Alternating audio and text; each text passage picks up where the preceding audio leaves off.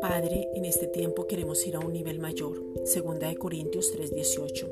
Te pedimos, Padre, en el nombre de Jesucristo, que crezcamos en la gracia, o sea, en el conocimiento de Él mismo.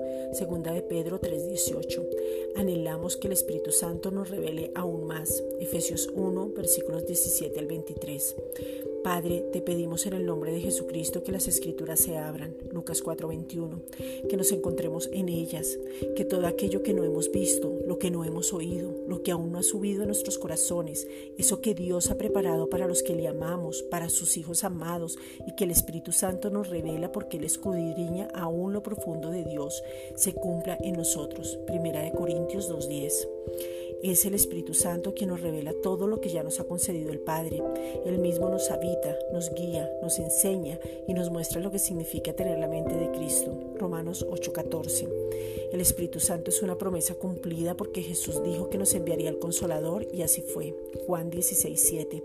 Que podamos ver todo aquello de lo cual aún no podemos comprender.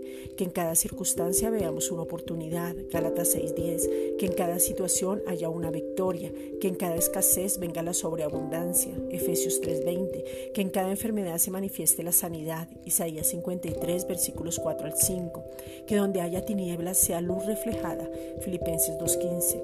Gracias Padre, porque la llenura del Espíritu Santo está sobre nuestras vidas para que andemos en justicia. El fruto de justicia se manifieste, Filipenses 1:11. Gracias Padre.